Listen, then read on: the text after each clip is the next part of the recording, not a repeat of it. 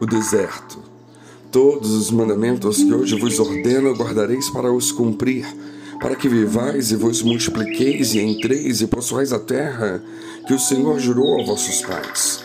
E te lembrarás de todo o caminho pelo qual o Senhor teu Deus te guiou no deserto estes quarenta anos, para te humilhar e te provar, para saber o que estava no teu coração, se guardarias os seus mandamentos ou não e te humilhou e te deixou ter fome, e te sustentou com o maná que tu não conheceste, nem teus pais o conheceram, para te dar a entender que o homem não viverá só de pão, mas de tudo que sai da boca do Senhor viverá o homem.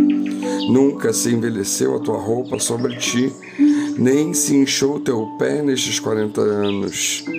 Sabes, pois, no teu coração que, como um homem castiga seu filho, assim te castiga o Senhor teu Deus. E guarda os mandamentos do Senhor teu Deus para andares nos seus caminhos e para o temeres.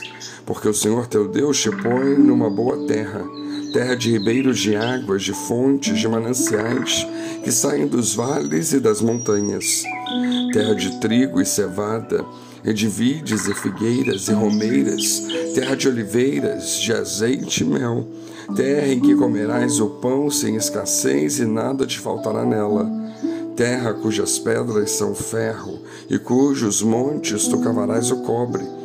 Quando, pois, tiveres comido e fores farto, louvarás o Senhor teu Deus pela boa terra que te deu.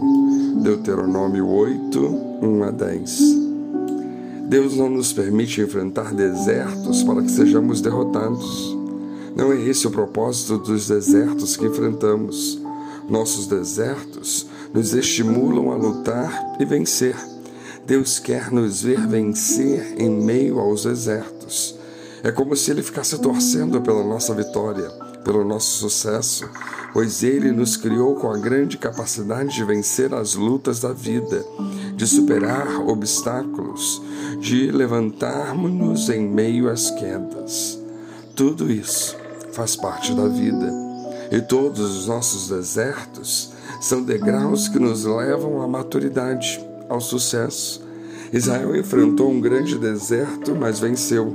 O deserto chegou ao fim e o povo de Deus entrou na terra prometida.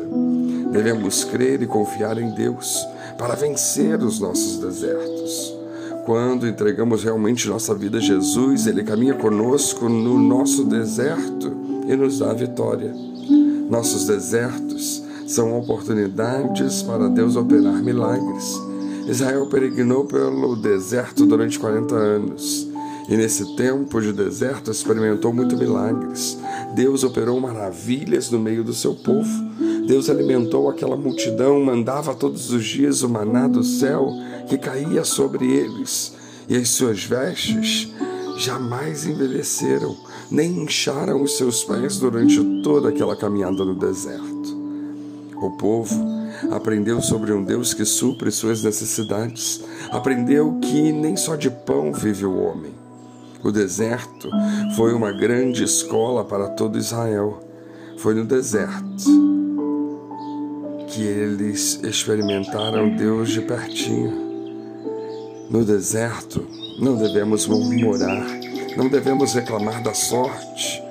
Se acharmos que estamos abandonados por Deus, antes devemos lutar, ter fé, acreditar que o milagre vai acontecer e assim Deus vem e opera as suas maravilhas. Convidemos Jesus para estar conosco e por um fim em nosso deserto. Não há mal que dure para sempre, não tem deserto que não termine. Todo deserto tem os seus limites, e os nossos desertos têm sempre um começo, meio e fim. Para Israel, o fim do deserto marcou a entrada na terra prometida, a terra da promessa.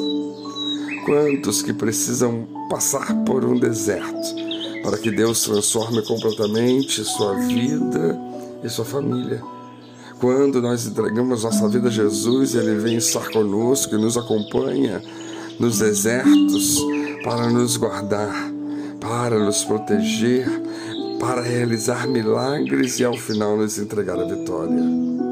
Não se vence deserto murmurando, agindo sem fé, desistindo de lutar, querendo que os outros os carreguem nos braços.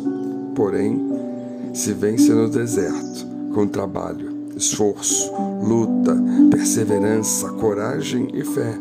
E as demais coisas Deus fará acontecer. Creiamos, entreguemos nossa vida a Jesus, deixemos-no nos guiar nos exércitos da vida e Ele nos salvará. Que Deus nos abençoe.